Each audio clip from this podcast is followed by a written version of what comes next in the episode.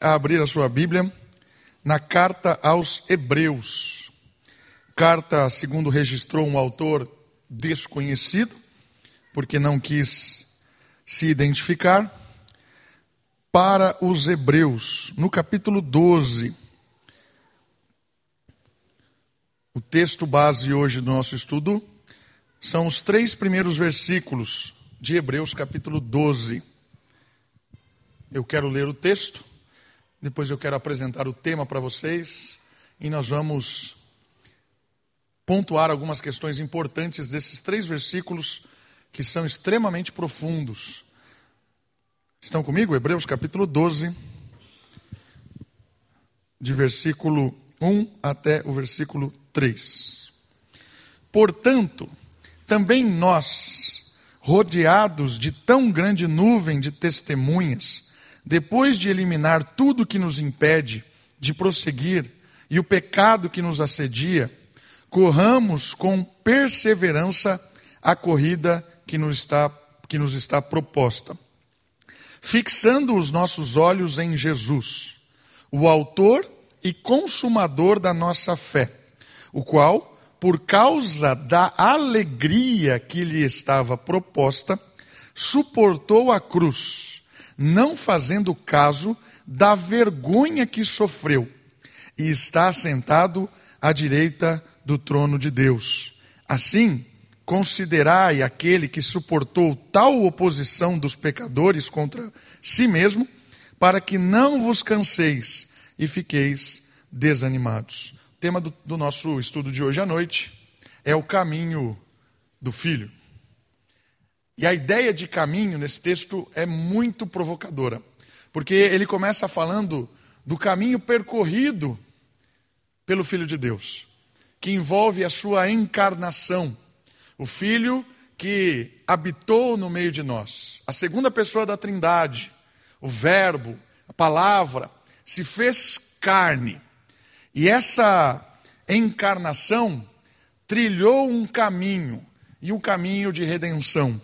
E esse caminho passou por ensinamentos, Jesus ensinou verdade sobre o reino de Deus, passou por vergonha, como o texto bíblico diz aqui, passou por humilhação, por dor, por sofrimento, acabou na cruz. Na verdade, a cruz não o deteve. O texto bíblico diz para nós que a caminhada de Jesus termina no trono. Versículo 2. O trono é o lugar em que Cristo hoje está. Depois de ressurreto, subiu aos céus, foi recebido por Deus Pai, se assenta ao trono, e esse trono carrega o símbolo do Rei do universo, aquele que governa. O caminho percorrido por Jesus é um caminho que envolve sofrimento, humilhação, até o sepulcro, mas restauração, glorificação, exaltação, logo depois da sua ressurreição, até o seu momento de ser entronizado e que a sua obra está consumada.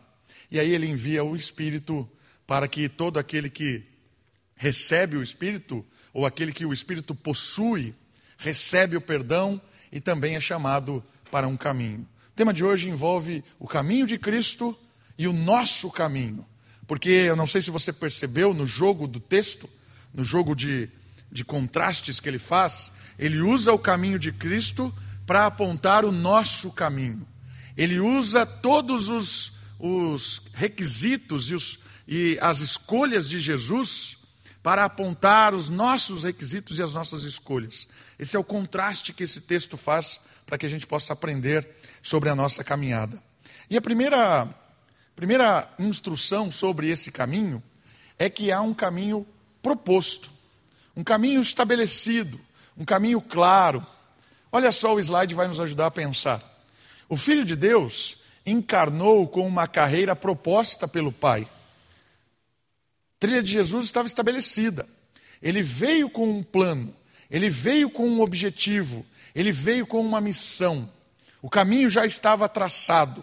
Jesus encarnou certo de onde ele chegaria.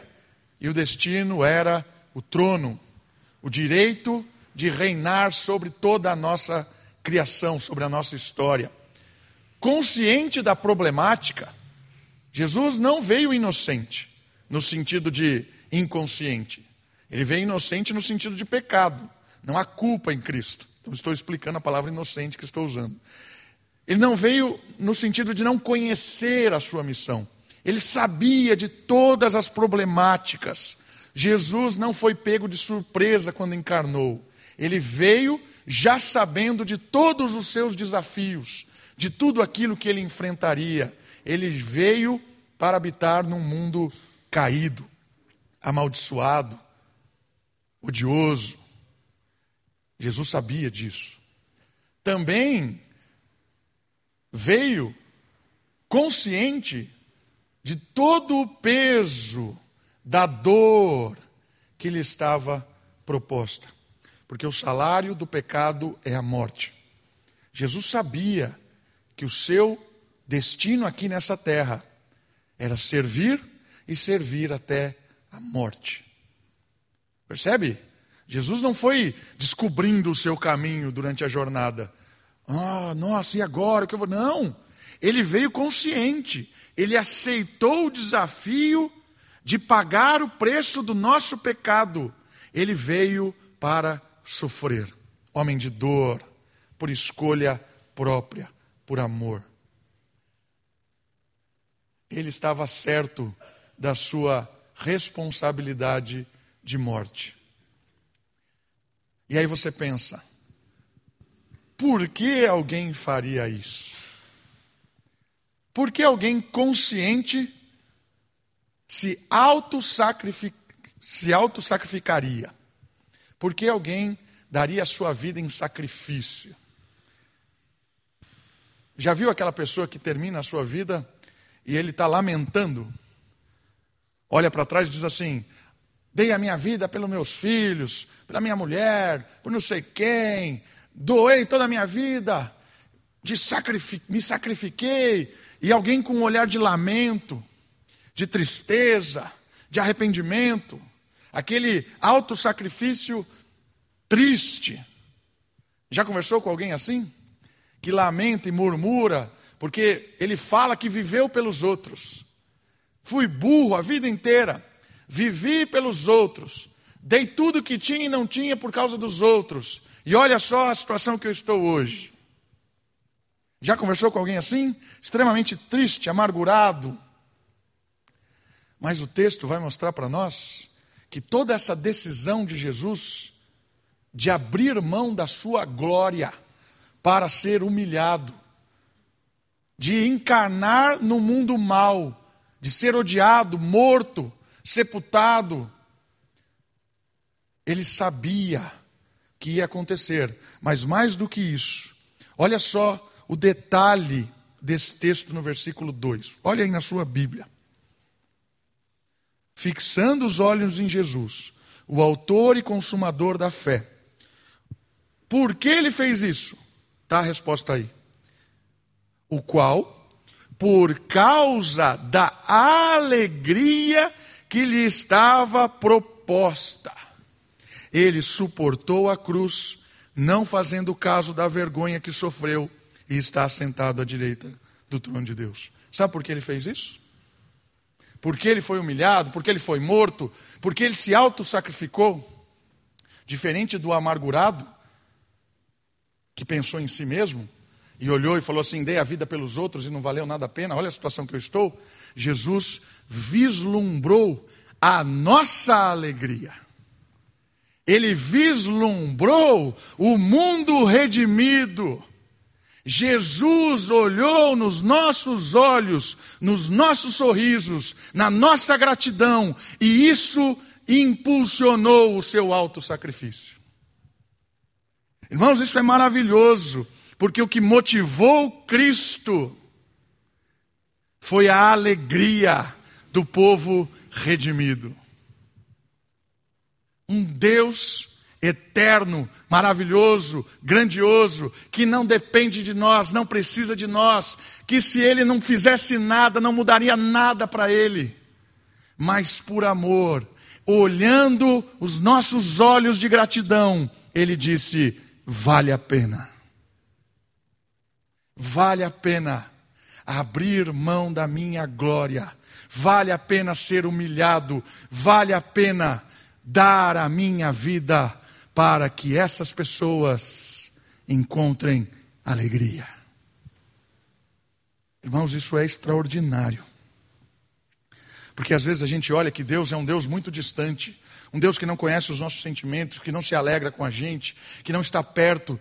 Esqueça isso. Deus está tão perto que Deus se alegra com a nossa alegria. E Ele vislumbrando o nosso coração de gratidão, a nossa adoração, o nosso louvor, vendo a nossa satisfação de liberdade diante do pecado, Ele disse: Eu vou, eu vou até a morte. Quando a gente ouve um testemunho como nós ouvimos hoje, daquilo que Cristo faz, quando Ele inunda o nosso coração, quando Ele perdoa, quando Ele traz alegria, quando Ele enche a nossa vida de esperança, quando Ele vê o quebrantamento de alguém e alegria, o coração de ouvir aqui. Eu não conhecia a Bíblia, mas quando eu conheci a Bíblia, eu me despertei, alegria, satisfação, como perdi tanto tempo da minha vida. Jesus ouve isso, e mais do que isso, Jesus viu isso e disse: vale a pena a cruz. Extraordinário, irmãos. Que Deus faria isso. Que Deus faria isso. Por isso que Yahvé é o Deus acima dos deuses. Ele é o Senhor dos senhores, porque ele é um Deus que se compadece das suas criaturas sem nenhum motivo. Não precisava disso. Ele não precisava da nossa alegria. Nosso culto não muda nada a Deus. A nossa alegria não muda nada nele.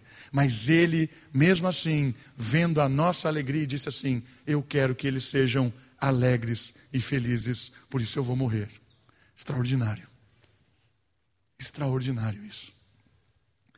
Que ensinamento, que ensinamento para as nossas vidas, muitas vezes de nenhum tipo de sacrifício por ninguém. O máximo que eu faço é me sacrificar pelo meu filho, pela minha filha, pelo meu neto, minha neta, pelos meus familiares, do meu sangue. Pelos meus sangue eu morro, vou atrás. E por aquele que não merece? Aquele que não merece, eu quero que caia fogo do céu na cabeça, que se dane, que se lasque. Jesus está olhando para nós e está dizendo assim: o sacrifício vale a pena, não por causa de você mesmo, por causa da alegria do outro. O amor de Jesus é um amor que nos constrange, porque é um amor pelo outro, não é um amor próprio, não é um, uma autossatisfação. Ah, eu quero ser feliz porque eu sigo a Jesus e quero ser feliz. Não é isso. A nossa maior satisfação e a nossa maior alegria é a alegria de ver o outro salvo. Esse é o grande ensinamento de Jesus. A maior alegria de Jesus é contemplar a salvação do outro. E ele não precisava fazer nada disso.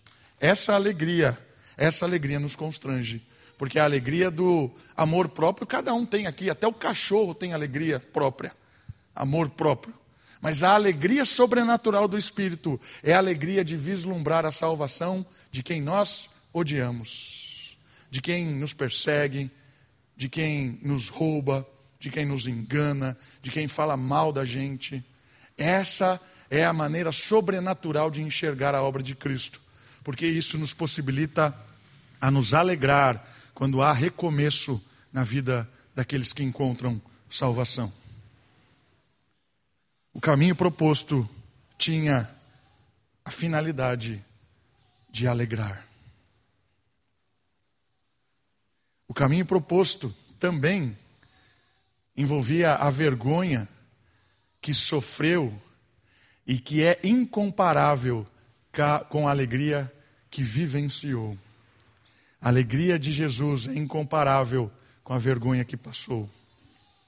Hebreus capítulo 12, versículo 2. É impossível, no entanto, compreender a cruz sem olhar a ressurreição. Esta é ligada ao trono, que nos faz entender, em definitivo, o juízo. O trono com o juízo, com a ressurreição, com a cruz. Este é o caminho completo do Filho. Não tem como desvincular as coisas. Encarnação, cruz, sepultamento, ressurreição, trono, reino pelo Espírito. Esse é o plano. Esse é o plano da redenção. Esse é o plano do recomeço do universo. Esse é o plano em que a vida volta a reinar. E isso vale a pena. Vale a pena. Jesus disse isso. E agora, fazendo esse diálogo com o caminho que é proposto para nós. Quando a gente olha o caminho que Cristo percorreu, o que ele vislumbrou, nós vamos trazer isso para nós, como o texto faz. Um caminho também proposto para nós. Um caminho que nós seguimos. Olha só, assim como o Pai enviou o Filho, o Filho envia o Espírito para que nós prossigamos nos, cami nos caminhos ou no caminho que ele já abriu. Olha só o versículo 1. Prosseguir, prosseguir e o pecado que nos assedia. Corramos com perseverança a corrida, o caminho que nos está proposto, proposta a corrida. Ou seja, assim como o pai designou um caminho ao filho, o Filho também designou um caminho para nós. Assim como Jesus estava no poder do Espírito realizando a sua jornada, ele envia o Espírito para que nós também caminhemos e realizemos a missão que é dele. Percebe esse jogo interessante? O caminho de Jesus agora se torna o nosso caminho.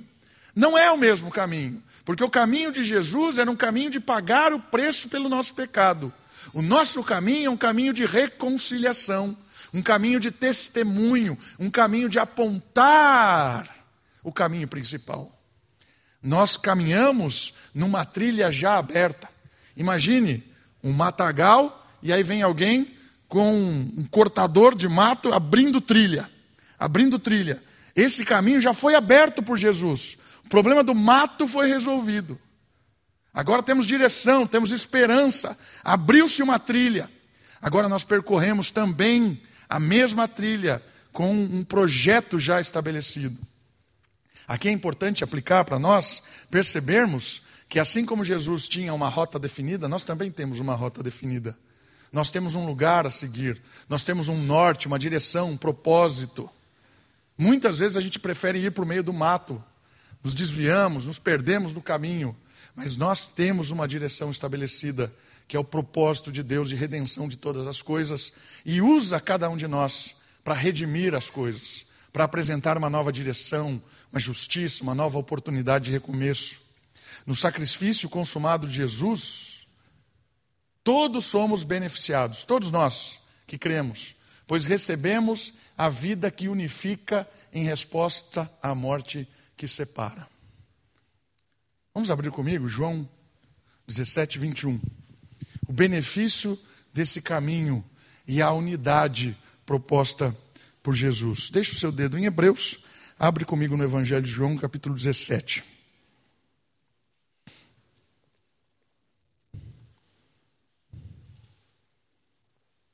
Versículo 21. Evangelho de João, capítulo 17, versículo 21. Olha só o que diz. Olha o 20 e 21. E rogo, não somente por estes, mas também por aqueles que virão a crer em mim pelas palavras deles, para que todos sejam um, assim como tu, ó Pai, és em mim e eu em ti que também eles estejam em nós, para que o mundo creia que tu me enviaste. O projeto de Deus é a unidade. Lembra a ideia de sacrificar pelo outro? Por que sacrificar pelo outro? Porque nós somos chamados para a unidade e não para uma vida egoísta. A morte separa. A morte causada pelo pecado separa. a morte de Cristo une. E a, a maior figura, a maior imagem que eu poderia trazer para você entender o que Jesus está dizendo aqui é a pirâmide. Olha a pirâmide. O topo dela é a unidade. A base dela é a separação. Quando o pecado entrou no mundo, nós nos separamos. Tudo se separa, tudo vai para a base da pirâmide separação total. A morte nos separa, porque a morte coloca no nosso coração o desejo de viver por nós, de entregar os nossos os maiores motivações, o maior fôlego que a gente tem por nós mesmos. Isso é base da pirâmide. Isso é a base do mundo. O mundo é regido pela base da pirâmide, a total separação. Mas Cristo morre para que nós saiamos da base da separação e comecemos a seguir em prol da unidade. Percebe que quanto mais você sobe, olha só, imagine três pontos da pirâmide aqui, ó. Três pontos, certo? Aqui nós vemos três pontos. Estamos separados os três pontos. Cristo morre para que a gente comece a subir a pirâmide. O que, que acontece quando a gente começa a subir? Começa a se aproximar. Olha o que Jesus disse. Para que, assim como eu e o Pai somos um, eu também quero que todos sejam um. Para que a gente comece a subir para o topo da pirâmide, para a unidade. A reconstrução parte da morte do ego para a vida do coletivo. Por isso que a maioria da humanidade tem objetivos bastante definidos em relação às coisas secundárias. Base da pirâmide. Quais são seus objetivos de vida? A maioria da humanidade está aqui, ó. Base. Ah, meu objetivo de vida é chegar em tal lugar, conhecer tal lugar, viajar para não sei aonde, construir isso, deixar aquilo, deixar um legado para não sei quem, investir tempo na minha família, não sei o que lá, tudo aqui na base. Ó. Não que isso seja errado, mas isso é errado quando você para, quando não tem o outro, quando não tem o outro que não é da sua casa, porque é fácil ter o outro da sua casa, mas quando tem o outro que não tem nada a ver com você. Aí a resposta é: estou vivendo para a unidade? A resposta que nós temos que indagar como uma pergunta. Né? Uma resposta que é uma pergunta.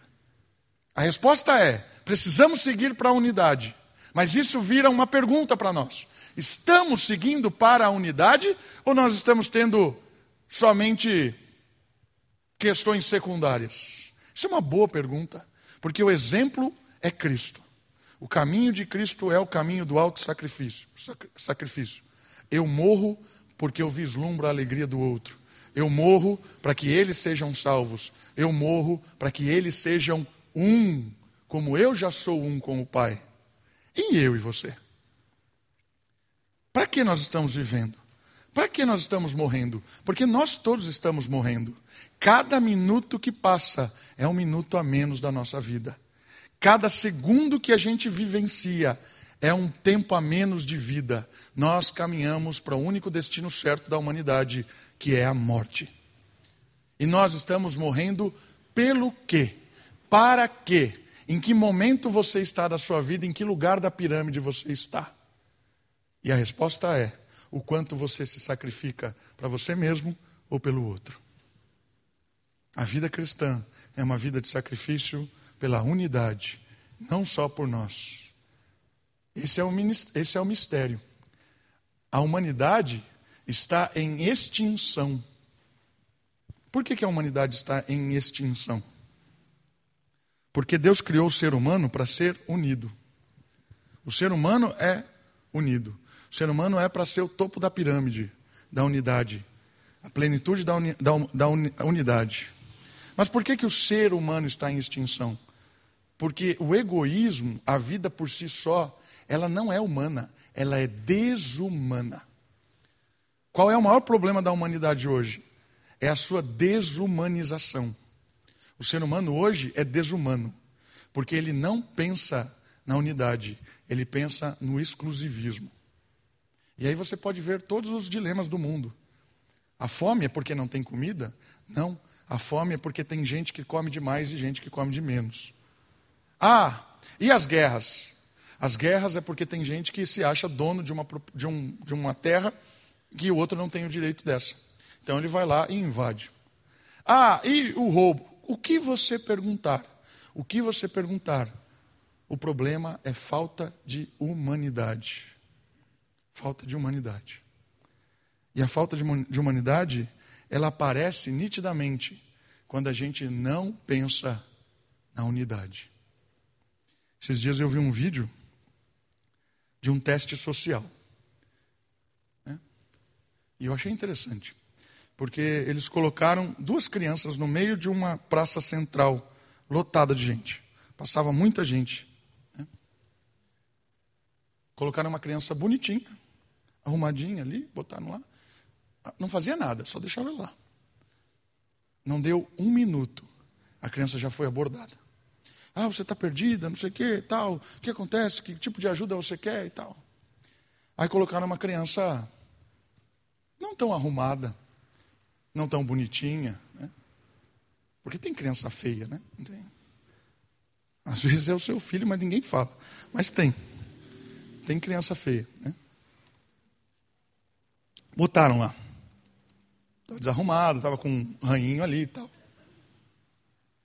Quanto tempo você acha que ficou ali sem ser abordada? Não foi abordada. Foi abordada.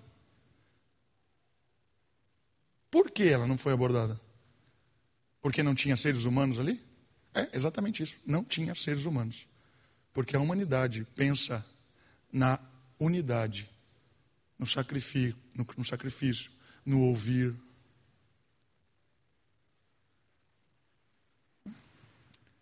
Envolve preconceito, talvez? Talvez envolva. Talvez envolva um preconceito no nosso coração de que pobre não precisa da nossa ajuda, ou negro não precisa da nossa atenção, ou de uma questão social, ou se ele é muito rico também, às vezes a gente despreza o cara que é muito rico. É um tipo de preconceito? Talvez seja. Mas a grande questão é que a humanidade é desumana. A humanidade está no topo da na, na base da pirâmide. E a ressurreição, a ressurreição é a esperança da unidade. A ressurreição é a esperança de novos seres humanos, de novas criaturas, de uma nova história. E é muito legal essa ideia de nova criação, porque ela faz um, ela bate muito interessante com o livro de Gênesis. No sexto dia foi criada a humanidade foi criado o homem, mulher. No sexto dia da semana, Pilatos apontou para Jesus e disse: Eis o homem.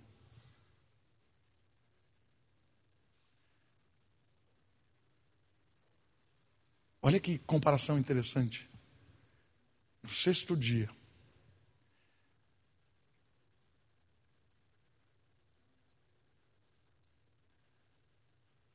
E é muito legal de perceber que Jesus morre, assim como Adão também morre. Na mesma sequência, aparece o ser humano, depois aparece a morte, Cristo morre, o ser humano morre. Mas o ser humano morre por causa do seu egoísmo. Cristo morre por causa do seu sacrifício, da sua entrega. O ser humano ele, a partir dessa, dessa morte, lá no primeiro livro da Bíblia, ele espalha a morte. O Espírito de Deus, que era a base da vida, o Espírito de Deus, ele que de certa forma se afasta do ser humano. Em Cristo, a morte de Cristo trouxe o oposto. Ele trouxe o Espírito de volta o espírito da vida, da unidade, do perdão. Por isso que há esse contraste interessante do primeiro Adão com o segundo Adão.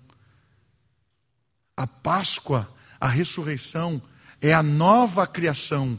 Aquela criação que Adão trouxe maldição, Cristo trouxe libertação e trouxe vida. O homem apresentado por Deus no sexto dia é o homem apresentado por Pilatos, mas esse homem trouxe morte pelo egoísmo, esse homem trouxe vida pela sua obediência e seu sacrifício. Por isso nós temos a nova vida, o novo trilhar, a nova esperança.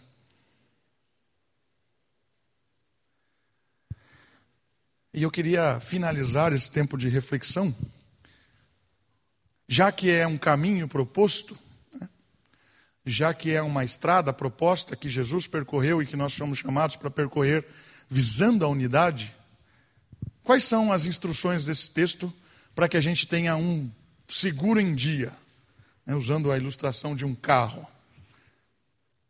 Fazer um seguro do carro, não só num seguro contra roubo, mas um seguro em termos gerais. Um seguro para você fazer uma análise do seu carro que corre essa corrida. E o texto vai nos sugerir alguns pontos importantes para uma segura vida de unidade. O primeiro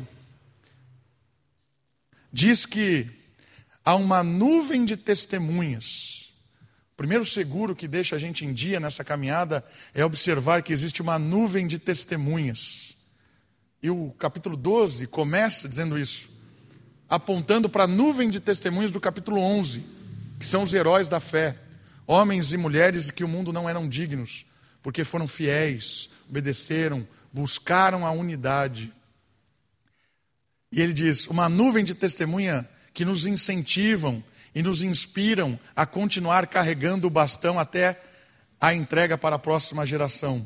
A ilustração aqui de Hebreus é uma ilustração de corrida de corrida em termos romanos, lá do Coliseu, em que há preparação, há arquibancada, há torcedores, há treinamento. E nós estamos usando a ilustração como um carro, né? usando uma ilustração como um caminho. Mas pegando essas duas figuras, o que Paulo está dizendo é o seguinte: existe um grupo de pessoas que já correram, que já fizeram aquilo que foram propostos. Esse grupo de pessoas hoje fazem parte da arquibancada. E esses torcedores da arquibancada estão observando a nossa corrida agora. É a nossa vez. O bastão da troca, na corrida de troca de bastão, está na nossa mão. É nós que estamos vivendo agora. E essa nuvem de testemunha é um seguro para que a gente continue correndo firme. Um seguro em que sentido? Porque essa nuvem de testemunha, ela nos serve como inspiração. Enquanto você corre, você olha para a torcida e você vê heróis da fé personagens bíblicos que nos inspiram a continuar correndo.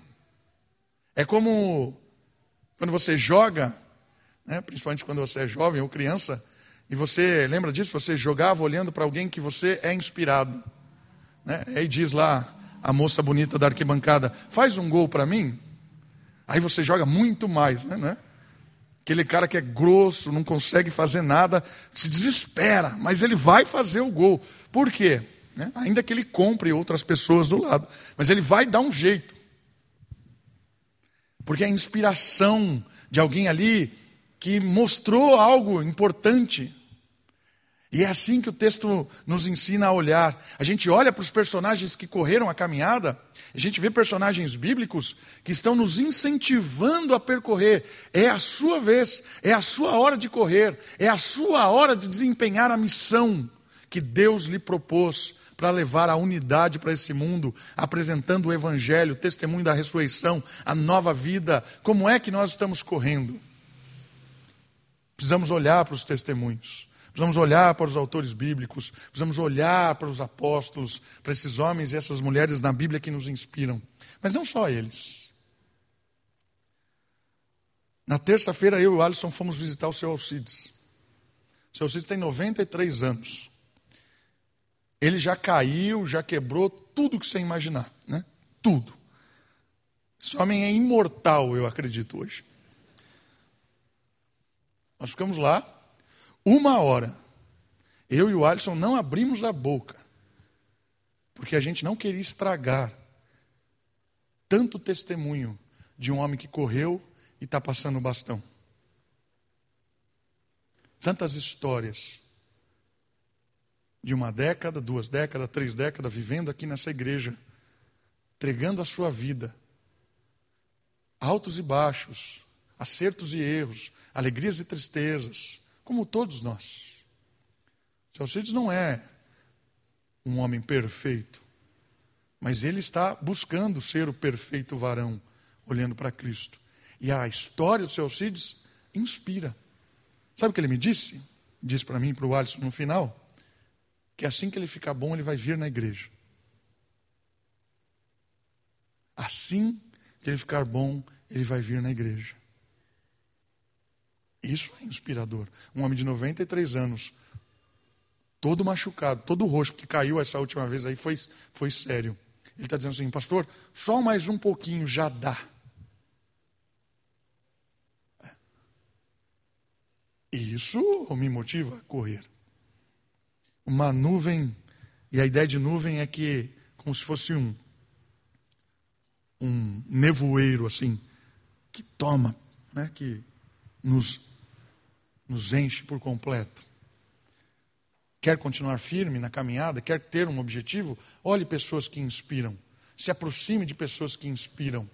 Fuja das pessoas que murmuram o tempo todo, fuja das pessoas que só falam mal da fé cristã, fuja de pessoas que só reclamam, pessoas amarguradas, Falam para essas pessoas, se arrependa, meu irmão, se arrependa, minha irmã. Você é ingrata. Fala para ela, ela vai sair nunca mais. Você não precisa nem sair. É só, só falar assim, pare de ser ingrato. Acabou. Ela não vai andar mais com você e você resolveu o problema.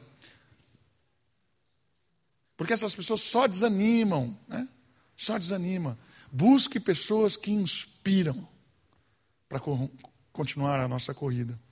A outra observação que o texto faz é para que a gente possa fazer um check-up dos possíveis pesos que nos impedem para uma boa jornada. Olha só o texto bíblico.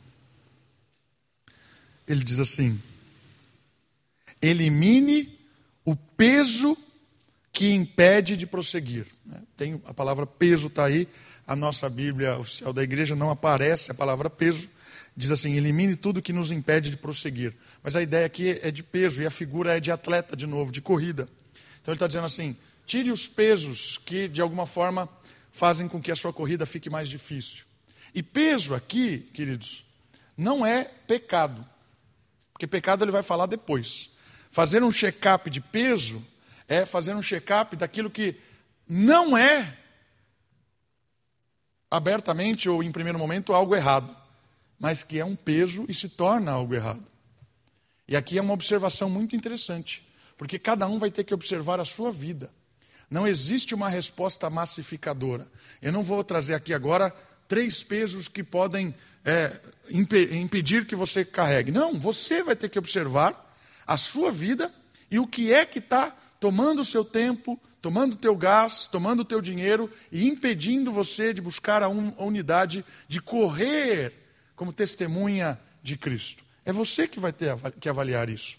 Então, uma forma de peso, uma forma de peso que a gente deve tirar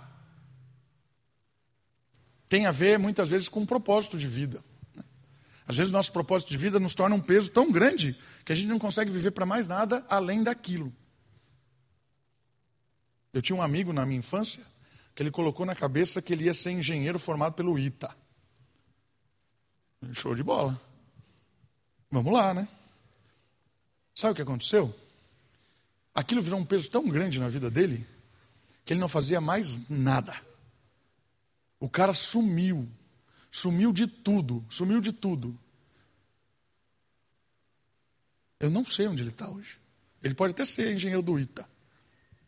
Mas sumiu.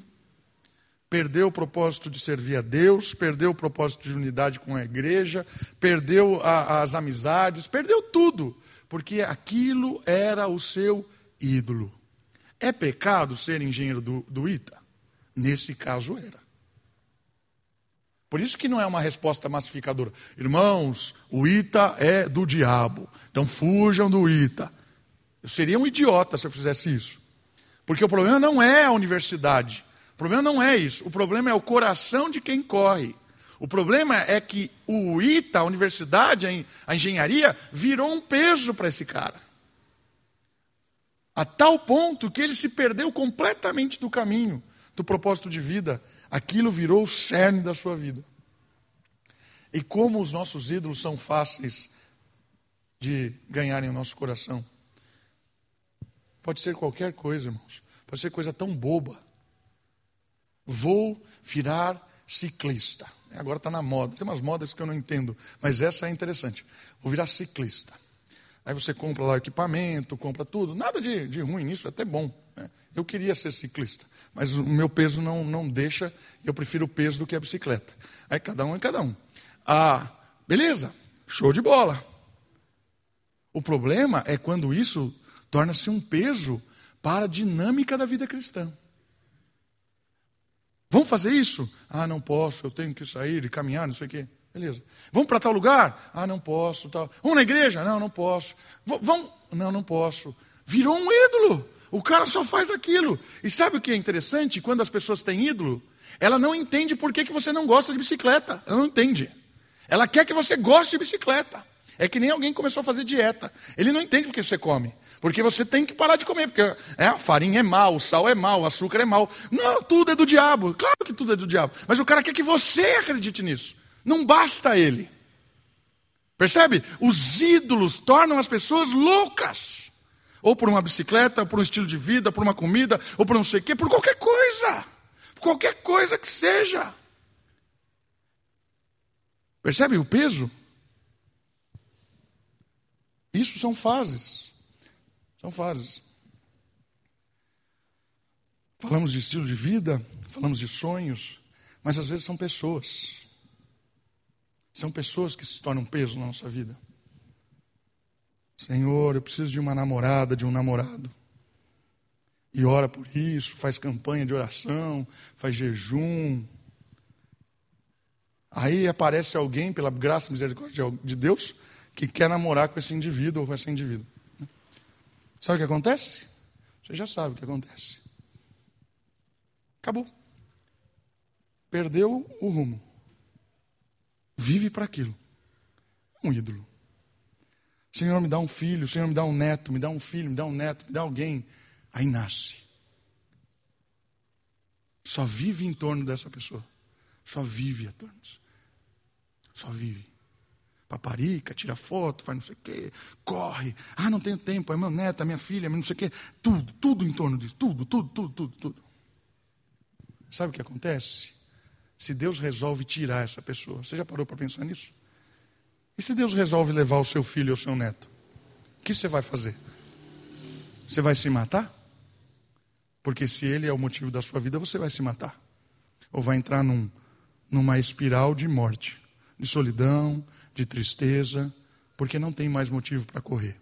Percebeu como uma pessoa, alguém que é um presente de Deus, porque filhos e netos são bênção, se torna um peso. Você que tem que avaliar, não eu. É você que tem que responder para você mesmo, não eu. O que é que são coisas legítimas da nossa vida que se tornam peso? E esse peso se tornam ídolos, e esses ídolos nos fazem sair do testemunho e da fé. Uma outra forma interessante de peso também é que Deus às vezes nos coloca numa situação pesada. Às vezes é um trabalho que a gente está que é pesado. Escute isso. Estou lá num lugar tenso. As pessoas não gostam de mim, me perseguem, são desonestas, ambiente pesado. Mas sabe uma coisa? Às vezes Deus não, vai, não quer tirar você de lá. E nem vai tirar. Porque Deus não vai tirar o peso. Muitas vezes, Deus vai fazer com que aquilo que você e eu achamos que é pesado se torne leve. Porque em meio da angústia, da perseguição, da, daquela imoralidade, daquela, daquela vida estranha, Deus vai levantar uma luz que pode ser você. Já parou para pensar nisso? Se existe autossacrifício, né, eu tenho que dar a vida pelos outros, essa é uma oportunidade interessantíssima. Quando você está num lugar, num ambiente em que as pessoas te odeiam. É um peso para mim. Mas esse peso pode ser algo extraordinário, porque Deus pode aliviar esse peso, tornando você luz ali. E aí é legal demais, porque é o alto sacrifício. Eu abro mão do meu bem-estar, eu abro mão de uma vida melhor, eu abro mão de, uma, de fugir disso, porque eu quero continuar nesse ambiente, nesse lugar, levando esperança, luz, recomeço. Em vez de orar para que Deus tire, muitas vezes, esse tipo de peso situacional, ore para que Ele alivie. E alivie como?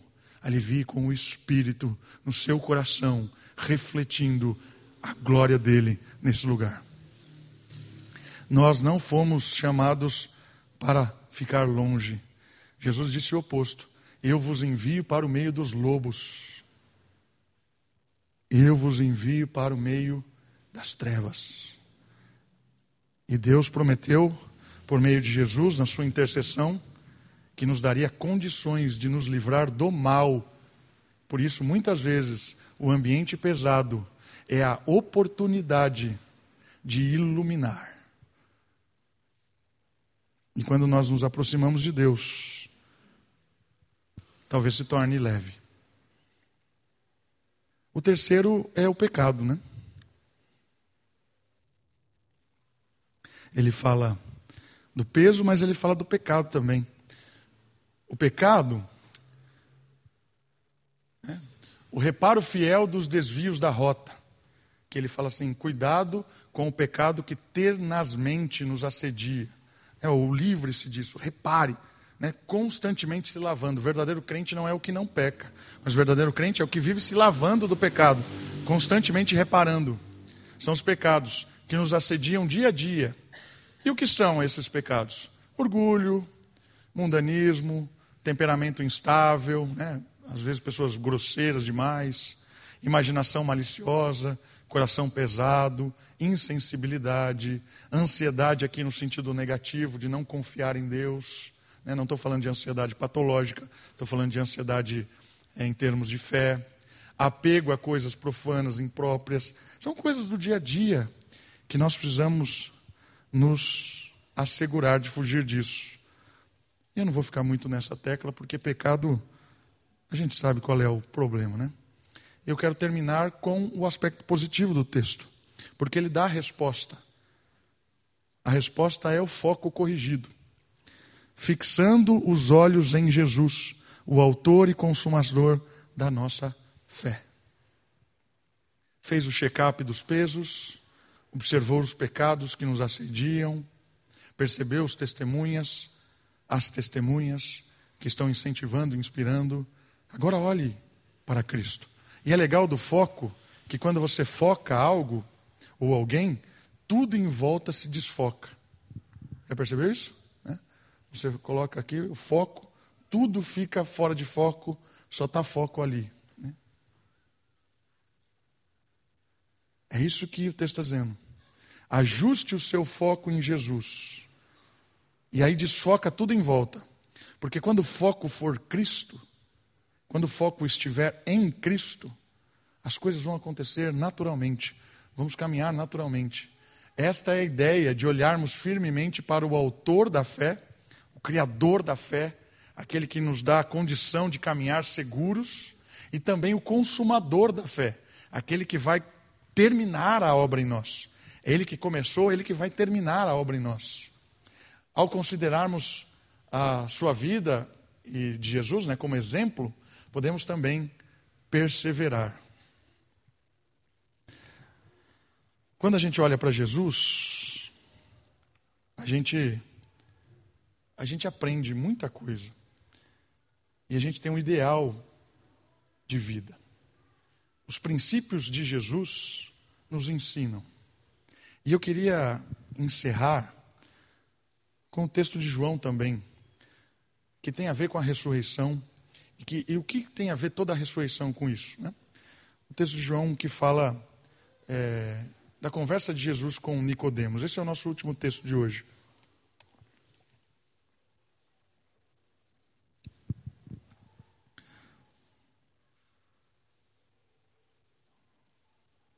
Sabe onde está? Evangelho de João, capítulo 3. Muito bem. Vamos lá?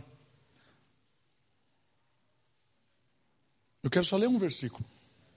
dessa história que você pode ler depois. A ressurreição é a oportunidade que nós temos de viver a unidade. Se você esquecer tudo que eu disse hoje, não esqueça essa frase.